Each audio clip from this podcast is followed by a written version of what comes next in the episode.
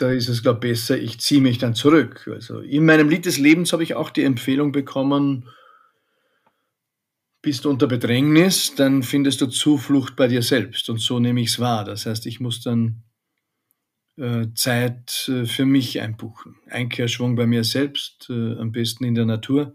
Dann komme ich wieder zu mir. Herzlich willkommen beim Little Talks Podcast mit Robert Bacher und Matthias Strolz. Impact-Unternehmer, Autor, Publizist, Begleiter in Wachstumsprozessen, Gärtner des Lebens und ein ehemaliger Politiker. Und ich habe schon lange gehofft, beziehungsweise ich habe mir immer ersehnt und gewünscht, dass ich irgendwann den Satz sagen kann. Ich freue mich auf ein spannendes Gespräch mit Matthias Strolz. Hallo Matthias. Ja, hallo Robert, servus. Matthias, ich habe mir gedacht, du hast ja einige Interviews gehabt, du bist in sehr vielen Gesprächen, sehr viele TV-Auftritte, deswegen stelle ich die Frage an dich, welche eine Frage würdest du gerne einmal beantworten, die dir bis dato noch nie gestellt worden ist?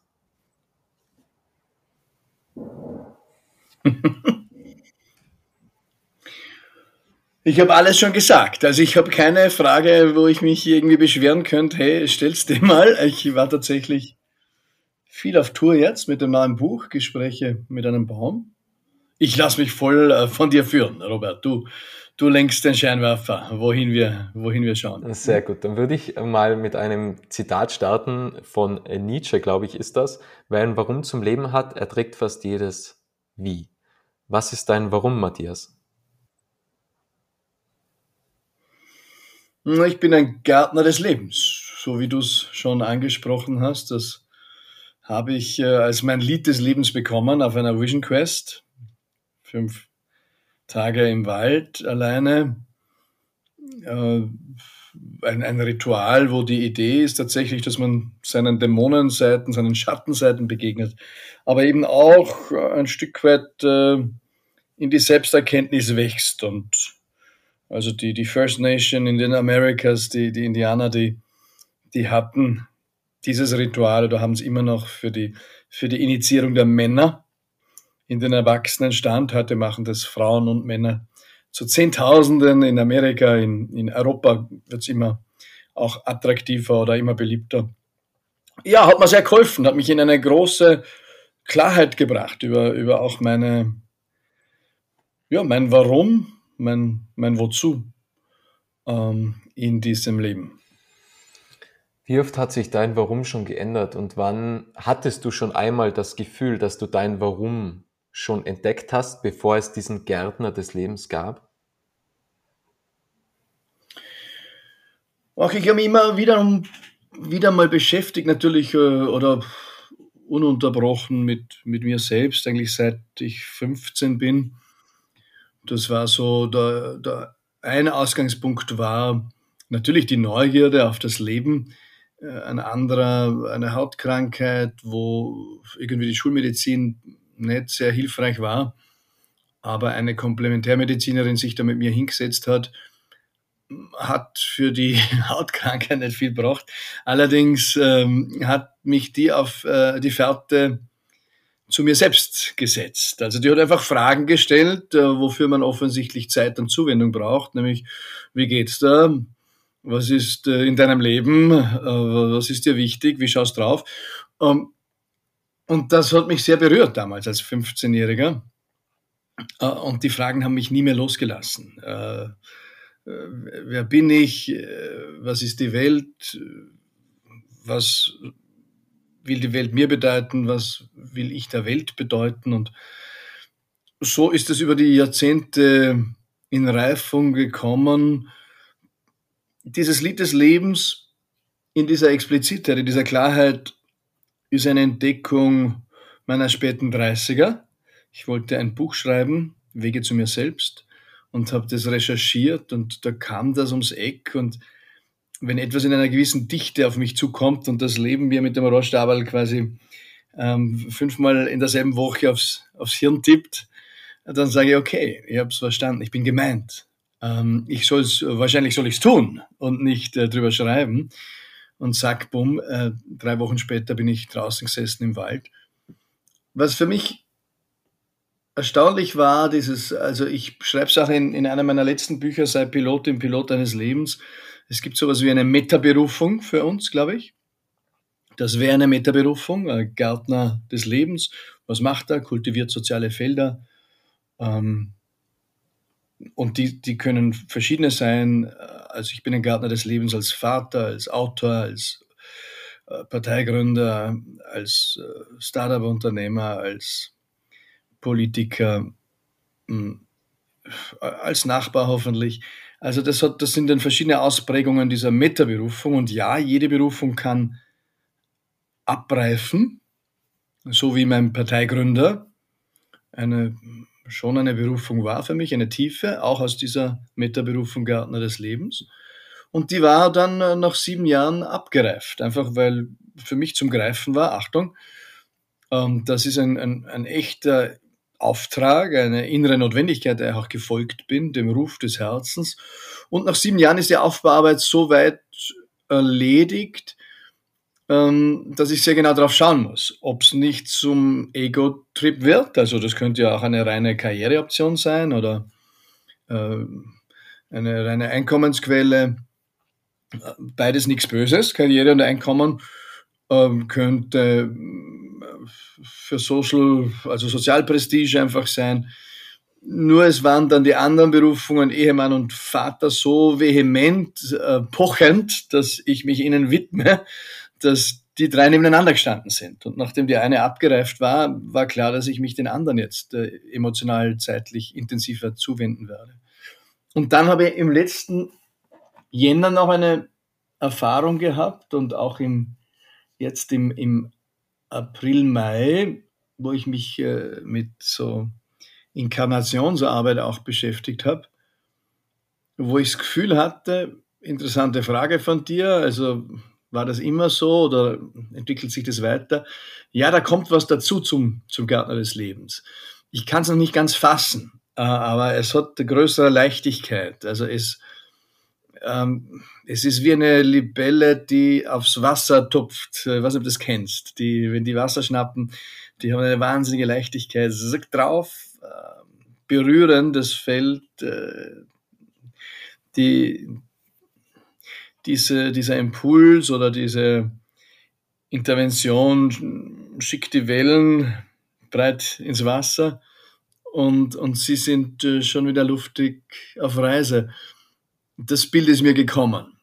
Ich, ich habe es noch nicht ganz in Worte gefasst. Also das ist ja auch, Berufung muss nicht immer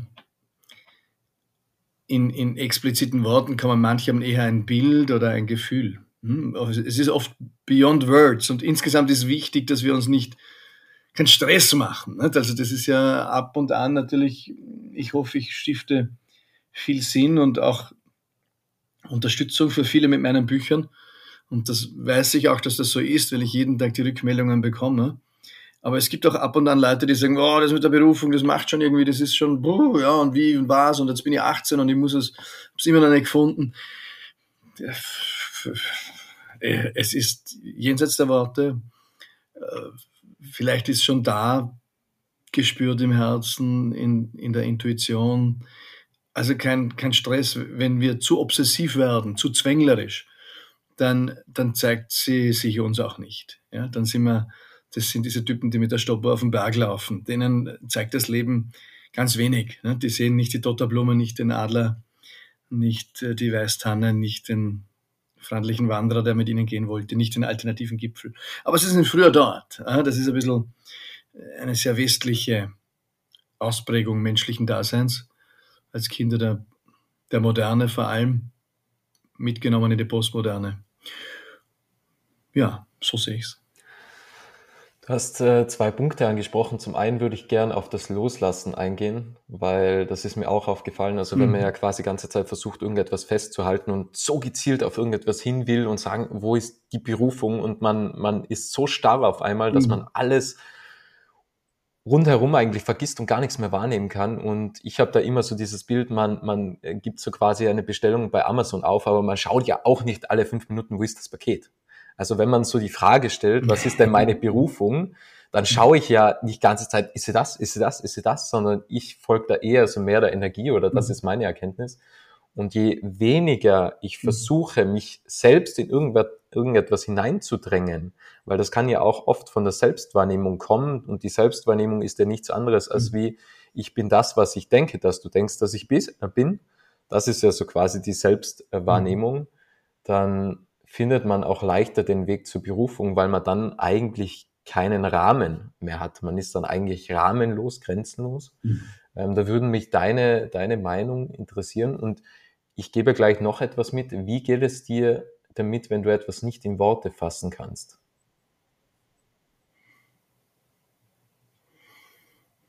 Ich fange hinten an. Kommt drauf an, wenn ich jetzt im Gespräch bin mit dir, Robert, dann ringe ich halt nach Worten, hm, weil, weil wir auf der Tonspur hier das Leben verhandeln und Gott und die Welt.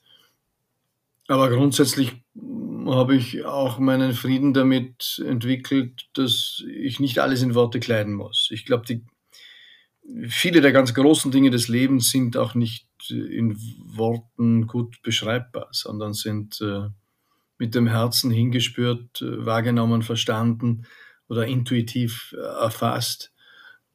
Und das führt auch dann zur ersten Frage.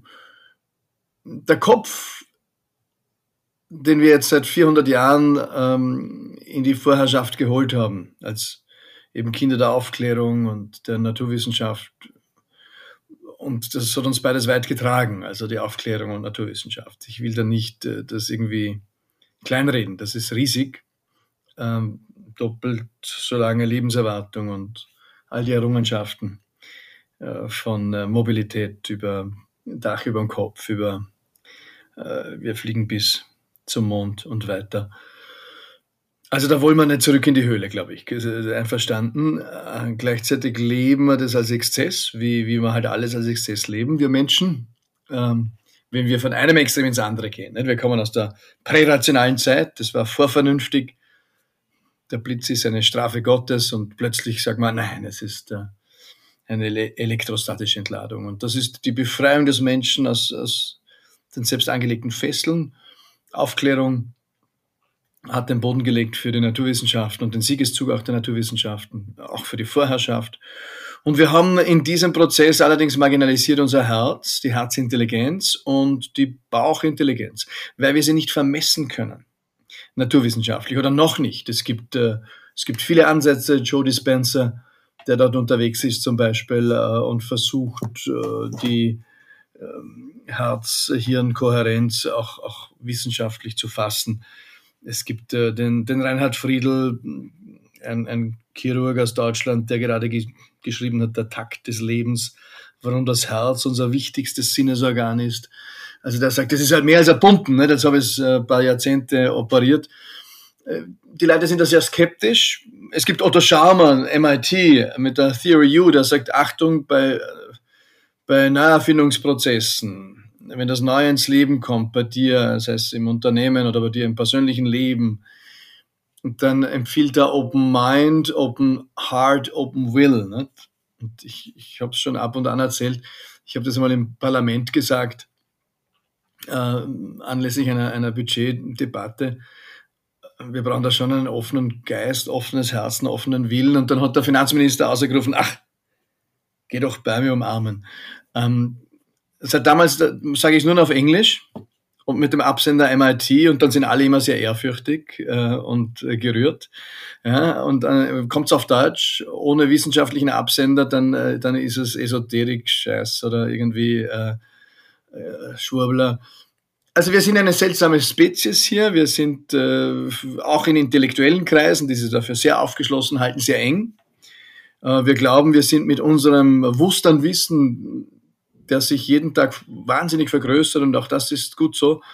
Wir sind äh, gleichsam am Ende, glauben wir. Das ist ja völlig, das ist geradezu wissenschaftsfeindlich, äh, weil Wissenschaft immer vorläufig ist und wir eine Gewissheit haben, dass wir in vielen Dingen, gerade auch naturwissenschaftlich, in 100 Jahren ganz anders denken werden, ganz andere Dinge erkennen werden, äh, Dinge auch für falsch äh, deklarieren werden, die heute State of the Art sind. Und wenn du daran rüttelst, bist, äh, bist der Schwurbler oder bist äh, Esoteriker, Aluhutträger oder sonst was. Das heißt aber nicht, dass wir verwechseln dürfen, das nennt man in der systemisch-integralen Szene die Prätrans-Falle, äh, dass wir zurück ins Prärationale gehen und sagen, das ist äh, spirituell erleuchtet oder so irgendwie. Ja, also das wäre so ein bisschen die Abteilung Donald Trump. Du hast, äh, du hast Corona, dann trink halt ein Desinfektionsmittel nicht? und alles Gute. Und er hält das wahrscheinlich für ganzheitsmedizinisch wertvoll oder so irgendwie. Nicht? Das ist eine Verwechslung. Also wir kommen aus dem Prärationalen, wir sind ins Rationale gegangen und jetzt sollten wir ins Transrationale gehen. Das heißt, wir nehmen das Wissen mit und verheiraten es mit der Weisheit. Wir verheiraten Spiritualität mit Naturwissenschaft. Und da sagen manche, geht nicht. Albert Einstein hat es geschafft. Niklas Tesla hat es geschafft. Max Planck hat es geschafft. Also wir können da großen Geistern hinterhergehen. Das sollte uns möglich sein. Wie schaffst du es, ständig in der Verbundenheit zu sein, trotzdem, dass es ja sehr viel Lärm und sehr viel Ablenkungen in unserer Welt gibt. Weil du wirkst ja sehr verbunden. Ähm, das liest man auch aus deinen Büchern raus. Wie, wie schaffst du das? Nimmst du dir da immer wieder gezielt Auszeit oder merkst du auch ab und zu, wann die Verbundenheit verloren geht? Ja, also ich schaff's nicht. Das ist die einfache Antwort. Ich bin ein Mensch. Ich glaube, ähm, die ganz, ganz wenige schaffen es. Manche schreiben ja Bücher drüber und dann hätte ich so den Impuls, ich würde dir gerne mal unsere drei Kinder mitgeben eine Woche. Ja, weil das wäre so die Gewissheit, dass du auch aus der Verbundenheit rausfällst ab und an, weil halt, weil halt immer wieder am Limit bist, sei es in der zeitlichen Belastung, in der nervlichen, emotionalen.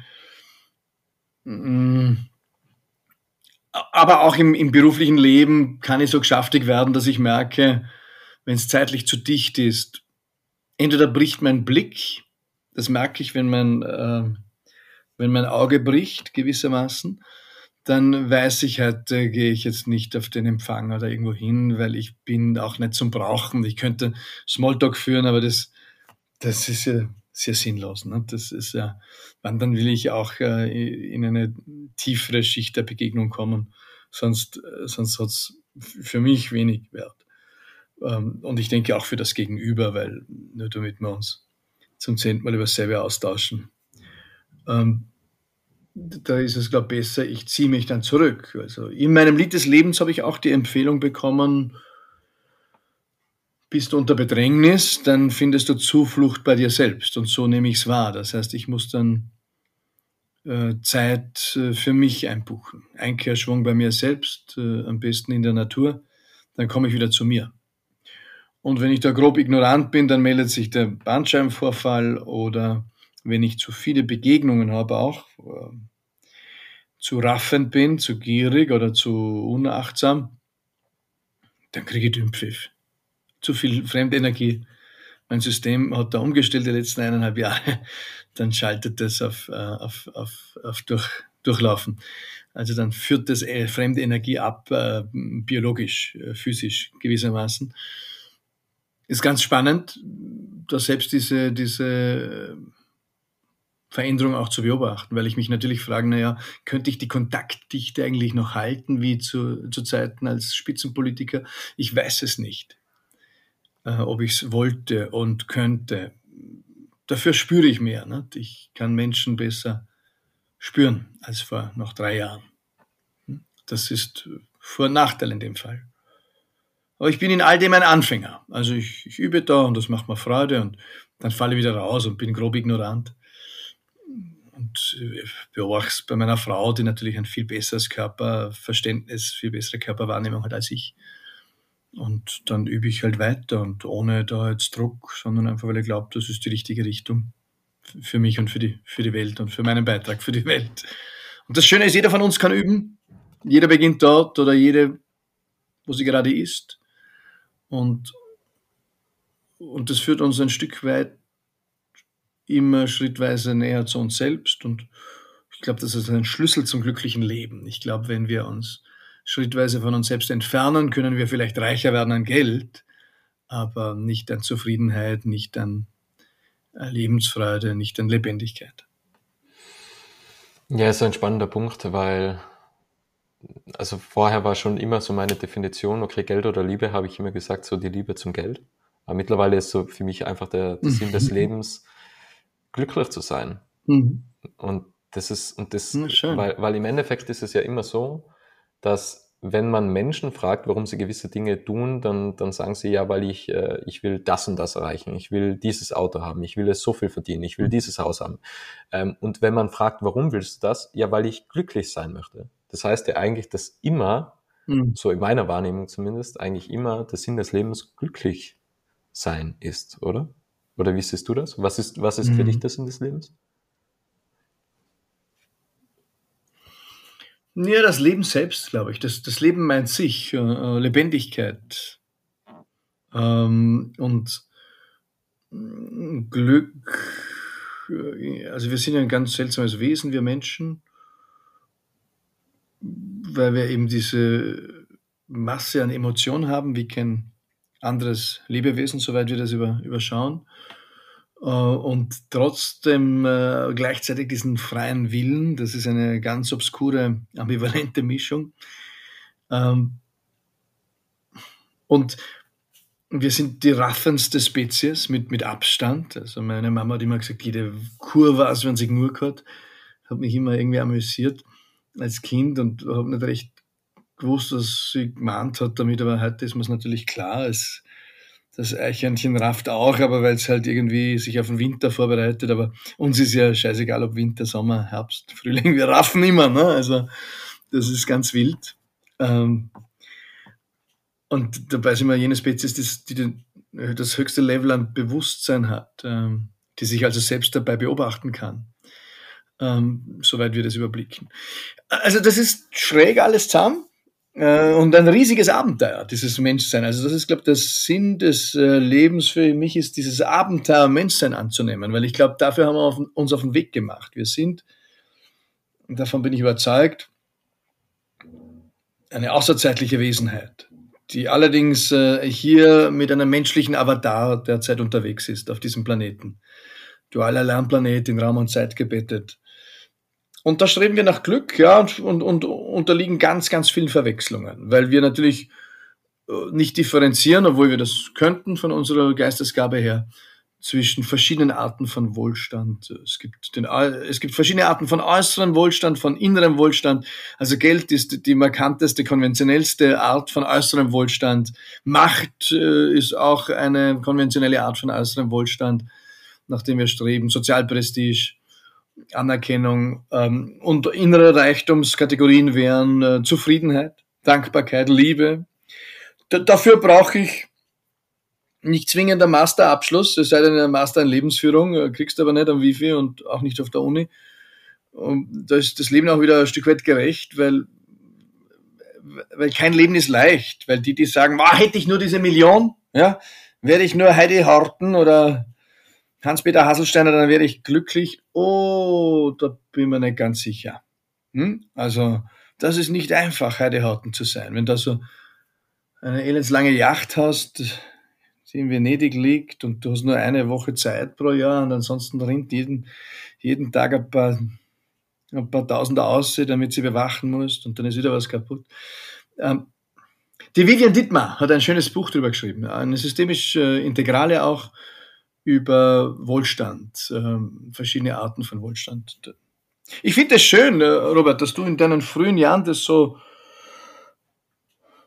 in dir ruht äh, und gleichzeitig pragmatisch, äh, aber auch äh, demütig formulierst. Wo, woher kommt das? Wie alt bist du? Wo hast, das, 26, wo hast du das gefunden in diesem Alter? Ähm, gute Frage. Hm. Ich habe mir irgendwann, also es war so, ähm, ich komme ja eigentlich, also eigentlich nichts, was ich aktuell mache, habe ich ja irgendwie gelernt. Ich habe ja Sportartikelverkäufer gelernt, habe mhm. mich dann mit 21 Jahren äh, selbstständig gemacht, habe dann einfach gekündigt, den sicheren mhm. Job aufgegeben und war dann selbstständig als Grafikdesigner. Ähm, und dann war ich immer sehr, ich, okay. muss, ich muss irgendetwas leisten, ich muss Dinge erreichen. Und dann irgendwann stellt mhm. man sich die Frage, ist, ist es das wirklich? Und, und ähm, nimmt andere Dinge wieder bewusster wahr. Ich habe dann immer sehr viel meditiert. Da sind immer wieder solche Erkenntnisse aufgekommen mit der Verbundenheit, wo man, wo ich dann irgendwie festgestellt habe, es ist eigentlich alles da. So und alles, äh, mhm. alles um uns herum sind ja eigentlich Konstrukte, was uns selbst schaffen. Dann, dann habe ich mir auch einen, einen Coach gesucht, die Claudia, die mir sehr stark weitergeholfen hat, weil äh, da ist es dann stark um die Bewertungen gegangen, die, die was mir geben. Diese, diese mhm. ähm, Ausprägungen, weil wer, wer weiß, ob Dinge gut oder schlecht sind, oder? Das weiß man ja nie. Und Trauer, ähm, oder Emotionen, negative Emotionen entstehen ja meist eigentlich durch die Bewertungen, die wir, die wir Dinge geben. Also ich versuche immer, so gut es geht, ohne Bewertung zu leben, also ohne Vorurteile zu sein. Das hilft einmal ganz stark, weil man dann offen für, für andere Dinge ist. Ähm, dann bin ich draufgekommen, es mhm. gibt ja nicht nur den einen Weg, ähm, Dinge zu bekommen, Dinge zu erreichen. Dann kam auch eine, ein, ein großer Sinneswandel, also der war schon relativ früh da, ich glaube mit 22 war der schon da ähm, dass wir die falschen Dinge lernen, weil ich habe vorher nie Bücher gelesen. Ähm, dann durch die Selbstständigkeit habe ich gelesen, mhm. ziemlich viel gelesen. Und da kam dann immer mehr so der Gedanke, okay, wir lernen die, die äh, falschen Dinge, weil alles, was ich in Büchern gelernt, gesehen, gelesen habe, das hätte ich gern früher gewusst. Und auch eine große Triebfeder war der Christoph Bründel von Bründel Sports. Ähm, den habe ich eigentlich nur ein einziges Mal getroffen oder zweimal, so muss ich sagen. Und ich hatte ein, ein Interview mit ihm und das ist ja ein Paradebeispiel eines Unternehmers meines Erachtens, der was trotzdem in der Verbundenheit liebt, der was, der, der, der was sagt, okay, ähm, die, die, die Gedanken bestimmen dein Leben, die Qualität deiner Gedanken bestimmt die Qualität deines Lebens und achtsam durch das Leben mhm. geht und meditiert eine Stunde am Tag und wenn ein Meeting hektisch ist, dann geht er einmal raus und atmet, macht Breathwork, dann dachte ich mir, das ist ein Wahnsinn. Das ist ein Wahnsinn. Der hat über 500 Mitarbeiter mhm. und, und geht da rein mit einer Ruhe und mit einer Energie und sagt, sein, seine Definition von Erfolg ist die Energie, was man hat. Weil was nützt es, wenn man mhm. ewig viel Geld hat und viele Mitarbeiter und nicht mehr im Saft steht und eigentlich nichts mehr tun kann? Ähm, und mehr oder weniger, es gibt so Menschen, die haben zwei Wunderkerzen in die Augen und es gibt Menschen, die haben zwei flackernde Teelichter kurz vorm Ausgehen in die Augen und eigentlich wollen wir ja alle das Erste, so dieses Erleuchtende, dieses, ah, ich will was machen, das ist ja dann das Spannende. Und das sind halt so die, die Momente im Leben, die was mhm. mich sehr bewegt und geprägt haben. Und ich bin auch vor, also ich habe mich dann auch sehr viel durch Podcasts ähm, weitergebildet und ja, so kam mein Sinneswandel. Toll, schöne Geschichte. ja, beeindruckend. Und jetzt bist du selbstständig ähm, und machst was beruflich? Also ich bin selbstständig als Grafikdesigner, ähm, habe mir das autodidaktisch mhm. beigebracht, wobei ich das bewusst eigentlich immer mehr äh, reduziere, weil ich sehe das immer als so in Schulabschnitte, was, weil es mir leichter fällt, irgendwie Dinge abzuschließen. So, ich war irgendwie, mhm. habe Ausbildung als Sportartikelverkäufer, war im Zivildienst, jetzt Grafikdesigner.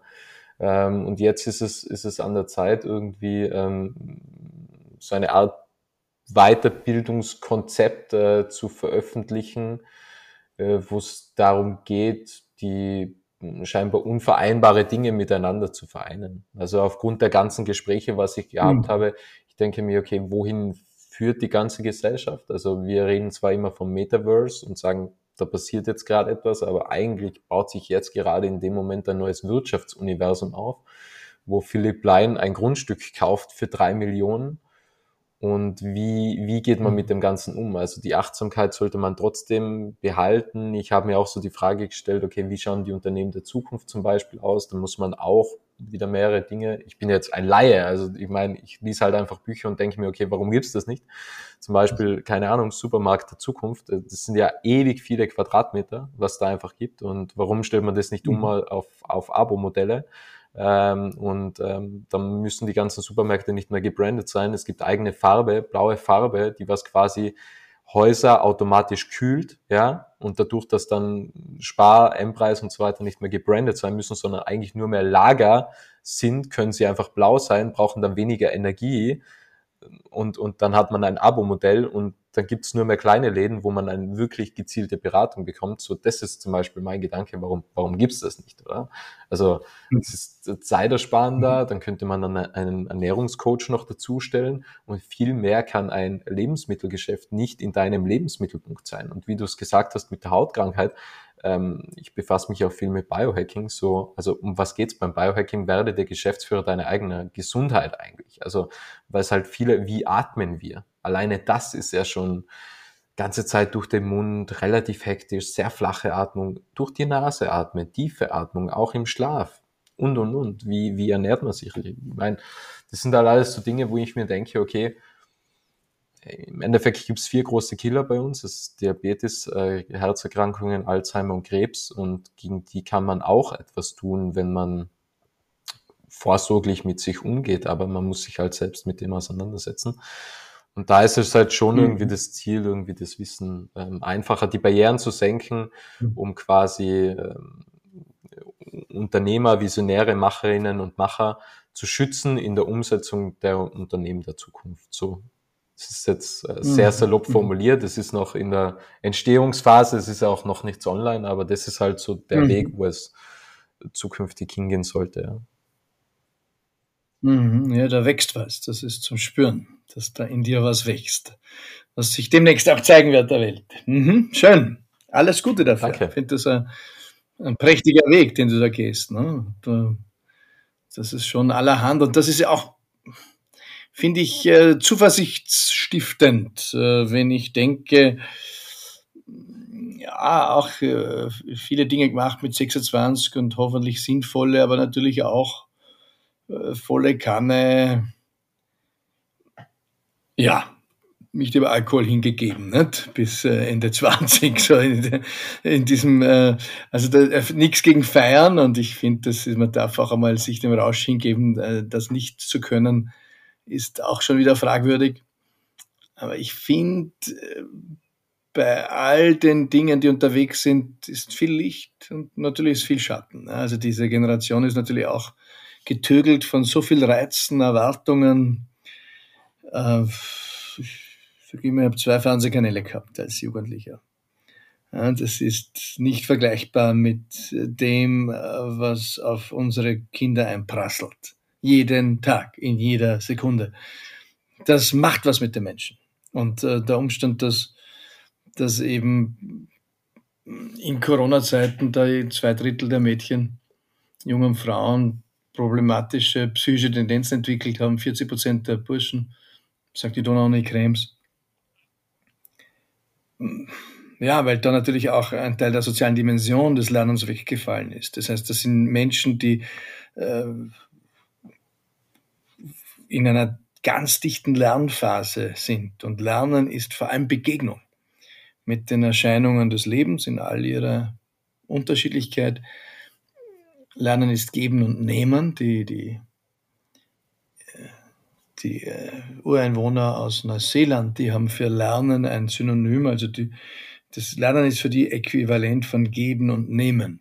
Das finde ich sehr schön. Ne? Also Lernen ist offensichtlich ein sozialer Akt. Und, und dem haben wir nicht Rechnung getragen während Corona-Zeiten als Gesellschaft, weil wir die soziale Transaktion äh, völlig runtergefahren haben und dann halt noch gesagt haben, wir tun ein bisschen Wissen vermitteln. Ähm, also wir haben ihnen ganz viele Lerndimensionen genommen, glaube ich. Und das tut besonders weh den jungen Menschen, die wir für besonders resilient gehalten hätten. Und die hat es am stärksten gebrochen. Ja. Ähm, suizidale Tendenzen massiv zugenommen, Ernährungsstörungen massiv zugenommen. Und dann finde ich es eben schön, wenn, wenn ich da als ein junger Menschen wie dich, aus meiner Sicht junger Menschen wie dich äh, höre und sehe, mit welcher ähm, Selbstreflexionsfähigkeit, äh, Achtsamkeit, äh, Weisheit äh, du unterwegs bist mit 26 Jahren. Das ist schon imposant. Hm? Und ich äh, glaube, auf, auf dieser Basis erwächst äh, das gute Neue. Ähm, also ich bin ja da stark in dieser Spiral Dynamics Theorie auch drin. Also die Frage, wie sich Gesellschaft weiterentwickelt und wir sind da als, als Social Architect schaue ich da so drauf, dass, dass wir in einer schwierigen Phase sind eines Übergangs, ja, in einer regressiven Phase, die sich im Politischen zeigt, eben durch die Trumps dieser Welt und Bolsonaro und, und äh, Orban, Putin, das sind alles regressive Phänomene. Und wir wissen nicht, wie lange die Regression dauert. Wie lange dauert der Wimpernschlag der Geschichte? 50 Jahre, dann haben wir die Arschkarte gezogen, quasi unsere Generation, oder äh, naheliegender ist, dass es, dass es kürzer dauert, weil, weil einfach die Phänomene so schnelllebig sind in, in diesen Zeiten, in denen wir leben. Und da gibt es eben dieses grüne Mem, das seit 68 dominiert hat, diese Pluralität, Minderheitenschutz, Egalität, Demokratie. Mm. Und das hat sich ein Stück weit pathologisiert. Das ist erkrankt durch Doppelbödigkeit, durch ähm, Oberflächlichkeit, durch, auch durch neoliberale Überspannung und so weiter. Ja? Ähm, aber dort, wo es erkrankt wäre, wenn ich es auf einer persönlichen Ebene runterbreche, dort, wo zum Beispiel, weil sie linksliberale Ex-Regierungschefs dann irgendwie Berater in Kasachstan oder für Putin werden oder so. Das ist eine offensichtliche Erkrankung. Ähm, Pathologisierung. Und die Frage ist, kann dieses leitende Meme, dieses Leading Edge für unsere Gesellschaft sich wieder gesunden? Dann kann es übernehmen oder übernimmt ein sogenanntes gelbes Feld. Das wäre das integrale Feld, äh, für das ich stark geworben habe. Das allerdings für eine Parlamentspartei noch nicht anschlussfähig ist. Das verwirrst die Leute draußen nur und dann sagen sie, der, der Typ ist eh okay und eh ist spannend, ein bisschen Verhalten, sage ich, ein bisschen komisch, ein bisschen flirt mal zu viel. Ich kann ihn nicht ganz fassen. Und da musst du ihnen Erleichterung geben. Die, die erwarten von dir, dass du hohen Rotanteil hast, also auf Macht zugreifst, was mir, ich brauche Macht, um gestalten zu können, ansonsten ist mir Macht egal. Ich habe andere blinde Flecken, will ich damit sagen. Ne? Also ich bin, bin kein Heiliger, aber diesen habe ich nicht. Ähm, das Schöne ist, dieses gelbe Leading Edge, ja, dieses integrale Feld, das auch eine, schon eine, eine Bindung ins spirituelle Transzendente hat, das nicht mehr so bewertend ist, dass das alle bisherigen Entwicklungsfelder integriert.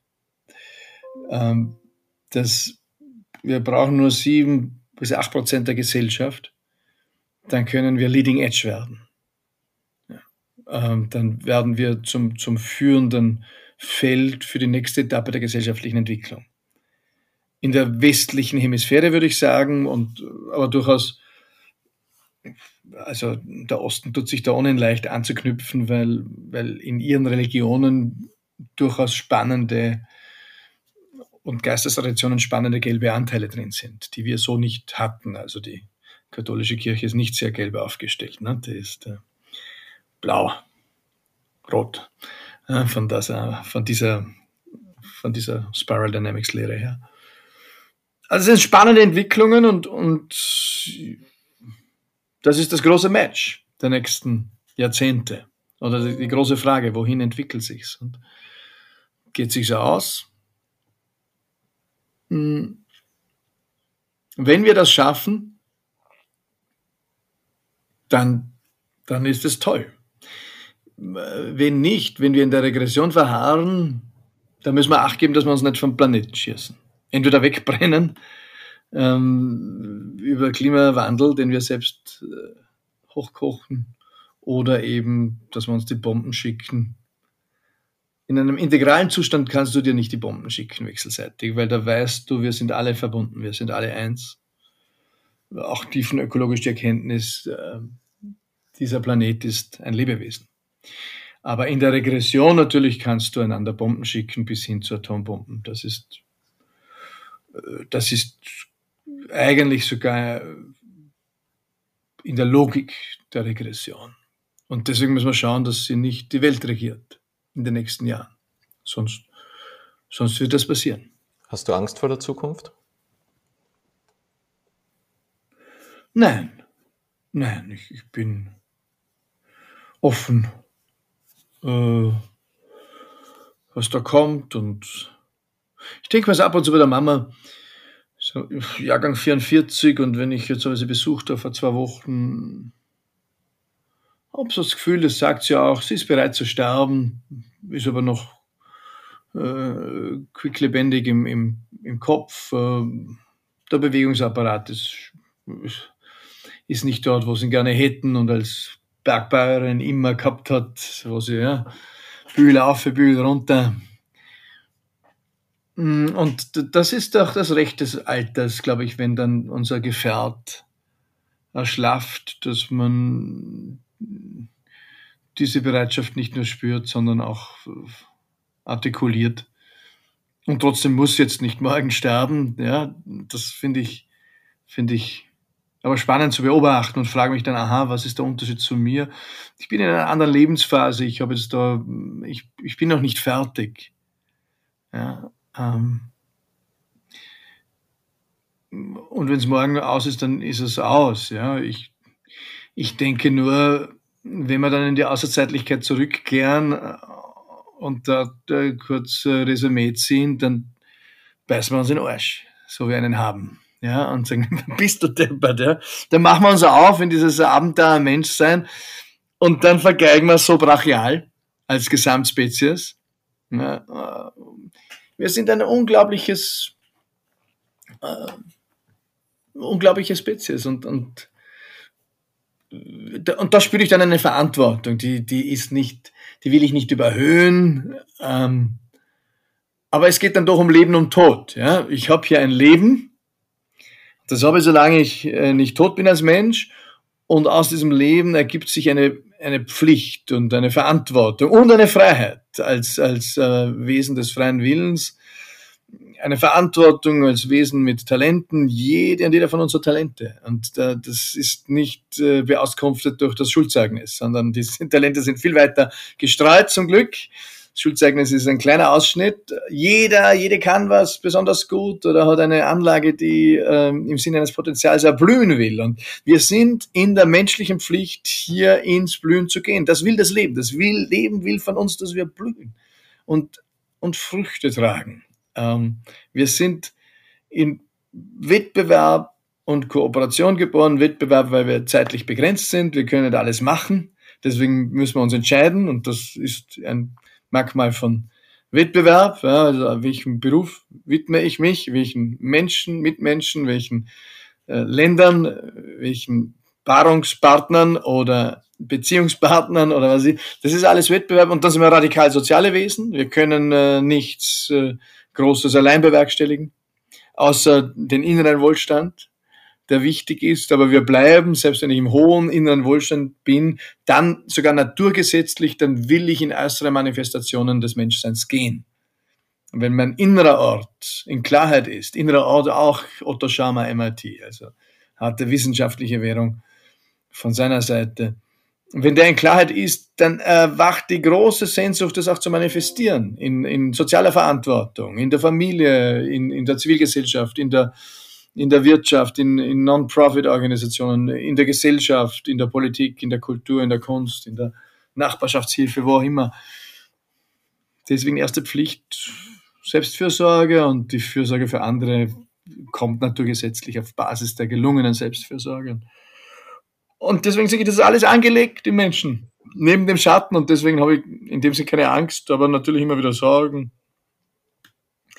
Und wenn ich dann so alt bin wie die Mama, dann werde ich, glaube ich, auch mir dann zunehmend denken, jetzt bin ich dann bereit zu gehen. Dann, ich glaube, irgendwann beginnt die Welt nicht mehr ganz so zu verstehen. Äh, oder das sagst, das ist jetzt vielleicht vieles, was jetzt gerade pulsiert, ist nicht mehr ganz meines. Dann, dann ist es auch okay, dann gehst du zurück in die Außerzeitlichkeit. Ähm, das ist ein, ein, ein, ein erfülltes Leben gelebt. So, so schaue ich drauf. Hast du Angst vor, vor der Zukunft? Mm, nein, also ich lebe im Moment. Also wir, wir gehen ja davon aus, dass es eine Zukunft gibt, mhm. aber wir wissen es ja nicht. Also das ist halt so. Also wir glauben, es gibt da morgen also wissen, das ist eine Vermutung, eine These, mhm. was wir da aufstellen. Wir, wir wissen es nicht. Mhm. Ich glaube, dass wir mhm. sehr viel, sehr viel tun können, um eine gute Zukunft zu schaffen, aber das ist halt immer so, Verantwortung zu übernehmen.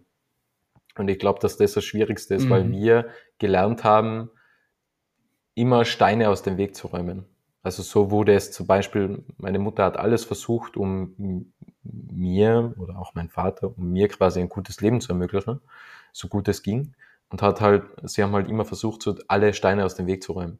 Aber irgendwann muss man halt lernen, Selbstverantwortung mhm. Verantwortung zu übernehmen. Selbstverantwortung für seine Gedanken, für seine mhm. Handlungen, für seine Gestikulierungen, für seine Ideen, Visionen. Mhm. Und wenn wir das lernen, dann haben wir durchaus eine gute Chance. Ich glaube, dass wir aktuell so in einer Zwischenwelt leben. Also ich habe mal so beim, im Fitnessstudio ist mir diese Selbstbetrachtung eingefallen, aufgefallen, dass wir Angst vom Tod und vom Sterben haben, aber so richtig leben wollen wir auch nicht, weil warum ist man im Fitnessstudio? Man will eigentlich, man ist ja nicht nur wegen der Gesundheit da, sondern auch primär um anderen mehr zu gefallen. So, und dann hechelt man und strengt sich an und man schwitzt und keucht und keine Ahnung. Und ähm, das ist halt nicht genießen, oder? Also man kann, wenn man es mit Spaß macht und mit Spaß, Freude hingeht und rangeht an die, an die ganze Sache, ist das cool. Aber es ist halt oftmals so, dass man, mhm. dass man quasi ja einfach diese, diesen Gedanken des Lebens eigentlich verliert, oder? Leben ist Erleben schlussendlich. Und, und wenn man halt mhm. Nur da ist, um anderen zu gefallen, oder? Also ich denke mir, auch teilweise, dass das mir egal ist, was andere über mich denken. Oder? Also ich kann ja Aussagen machen, so wem, wem interessiert es eigentlich? Und da übernehme ich jetzt so in gewissem Maße eigentlich Verantwortung für meine, für meine Gedanken, weil ich gebe die einfach nach außen und dann denke ich mir, was andere denken, die können denken über mich, was sie wollen. Ähm, und es gibt ein paar, die verstehen es vielleicht und die finden es toll und es gibt ein paar, die was sagen, was ist denn mit dir eigentlich los? Und also man sagt ja immer, die einzige Konstante mhm. im Leben ist die Veränderung, aber die Frage ist halt immer, ähm, wie weit geht man die Veränderung? Weil ich habe mich ja auch im Gegensatz zu früher meines Erachtens stark verändert. Und dann ist halt die Frage, will man da jeden mitnehmen auf die Reise? Und eigentlich, ja, jeder ist halt so in seinem eigenen Lebensbus und dann steigt man halt um, ja, und ist halt in einem neuen Lebensbus und fährt halt so seinen Weg und geht seinen Weg. Ja. Ähm, aber ich hätte noch zwei Abschlussfragen an dich, lieber Matthias. Zwei kurze, zwei schnelle. Mhm. Was hast du eigentlich von deinen Kindern gelernt? Ja. Was waren so die größten, größten Erkenntnisse und Learnings, was du von deinen Kindern sammeln konntest?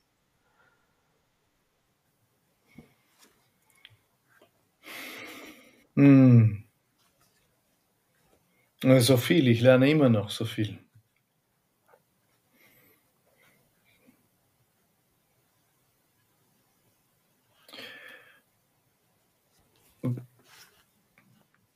Die, ja, wie wertvoll auch das Leben ist. weil natürlich als Vater auch ganz anders auf die Verletzlichkeit schaust und auf. Also es bringt dich in eine ganz andere Selbstwahrnehmung und Lebenswahrnehmung, weil du mit anderen Gefühlen konfrontiert bist, mit anderen Ängsten. Und das äh, hat meinen Blick aufs Leben sehr, sehr verändert auch mein Körpergefühl.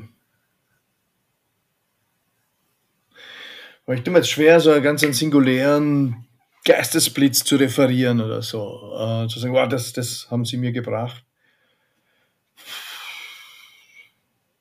Sie haben mich geschult auch in, in Sachen Liebe, weil der Status des Elternseins so eine brachiale Form von Liebe auch ist. Und du natürlich im Alltagsstress dann auch wieder rausfällst und das wird dann zum groben Widerspruch, äh, weil ja eine unbedingte Liebe ist oder landläufig dafür gehalten wird und gleichzeitig äh, gibt es halt dann auch die Momente, wo du sagst, wo gib mir das Gafferband, ich kleb's an die Wand. Ja? Ähm, das kann dann nicht die Liebe sein und das ist so, das lässt, das lässt mich dann das Wesen der Liebe ergründen und da habe ich ein bisschen was verstanden in den letzten zwei Jahrzehnten, wo sie mir sehr geholfen haben, glaube ich. Ja. Ja, auch Liebe ist gleich Leistung. Also bedingungslose Liebe, das denke ich mir halt immer so. Wir, wir wachsen halt dann irgendwann in die Gesellschaft und denken, wir müssen mehr leisten, um Liebe zu erfahren. Aber wenn man ein Kind anschaut, das ist ja. wie im Jugendheim, so das schreit, das, das, das macht sich in die Hosen, das, mhm. das muss sich ab und zu übergeben und bekommt, wird von allen Seiten vergöttert. Ähm, Im Jugendheim ist es dann nicht mehr so, aber, aber zumindest das Kind ja, nein, Aber als so. Kind genießt man noch ähm, diesen, diesen Luxus. Und das, das finde ich wahnsinnig spannend. Und zu mir hat auch der Coach schon mal gesagt, die Claudia, das Leben ist ein Spielplatz und das kann man einfach von Kindern übernehmen. Die stellen Dinge gar nicht so mhm. in Frage, die, die machen halt einfach Dinge und, und, und sagen, hey, ich will jetzt spielen, oder? Und im Endeffekt ist die Welt auch nichts anderes wie ein Spaßplanet, oder? Und wie kann man, wie kann es noch besser werden, oder? Also wie, wie, wie, wie kann es noch mehr Spaß machen in dem, was wir tun? Dann können wir noch mehr aufblühen. Und der Weg muss nicht immer hart sein. Sehr oder? stark. Also, ja, ja. Nein, nein, das ist so, so ein bisschen was ja. Katholisches oder auch was, äh, also der Alemanne hat es doppelt. Ne? Der, Hoch, der katholische Hochgebirgsalemanne mhm. hat es dreifach. Ne? Dass es ein bisschen wehtun muss schon auch, ne? sonst äh, hast du es nicht verdient.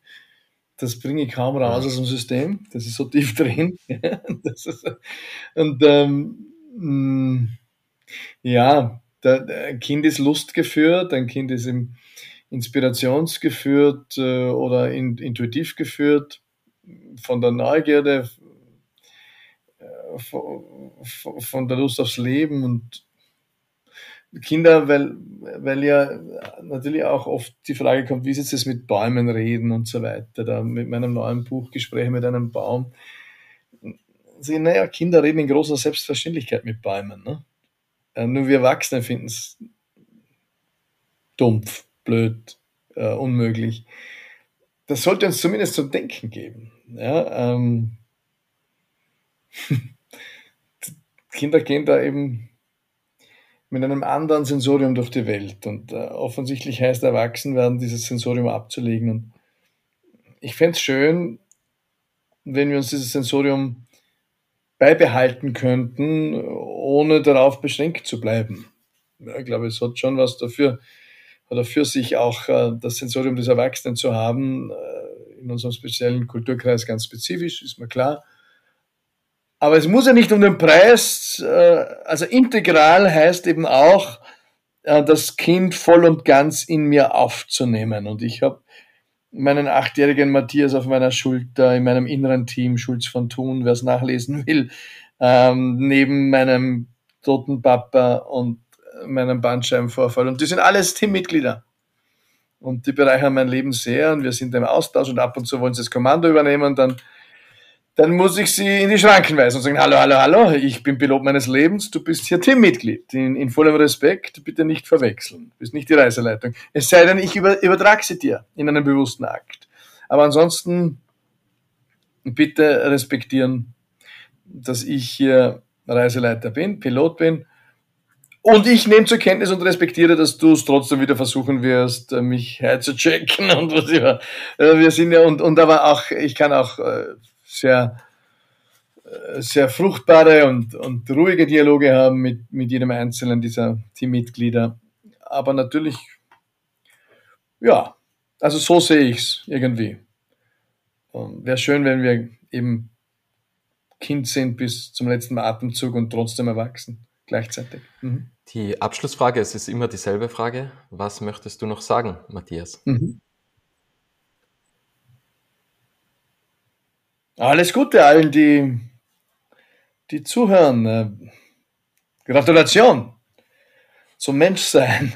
Das ist ein riesiges Abenteuer, das wir da unterwegs haben. Bist du narrisch? Ähm, das ist ähm, also im intergalaktischen Jahrmarkt, wo wir beim Standel waren, einmal Erde und zurück und einen Boden gelöst haben, dort ist eine lange Schlange. Ich glaube, das ist ein großes Abenteuer, ähm, dass, ähm, dass wir eben irgendwann bewusst eingegangen sind, äh, um den Preis, dass mit der Ankunft auf den Planeten uns diese Bewusstheit vernebelt wird, der Blick in die Unendlichkeit genommen wird.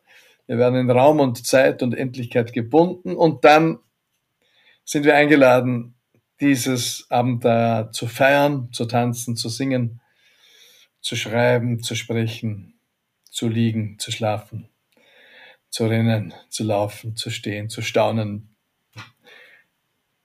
Dafür wünsche ich alles Gute. Jeden Tag aufs Neue.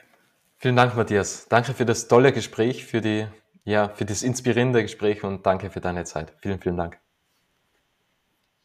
Danke für die Einladung. Alles Gute dir. Aber dir noch Tirol. Danke, danke. Servus. Es freut mich sehr, dass du das Interview bis zum Ende angehört hast und wenn du keine Folge mehr verpassen möchtest, dann abonniere jetzt Little Talks in deiner Podcast-App.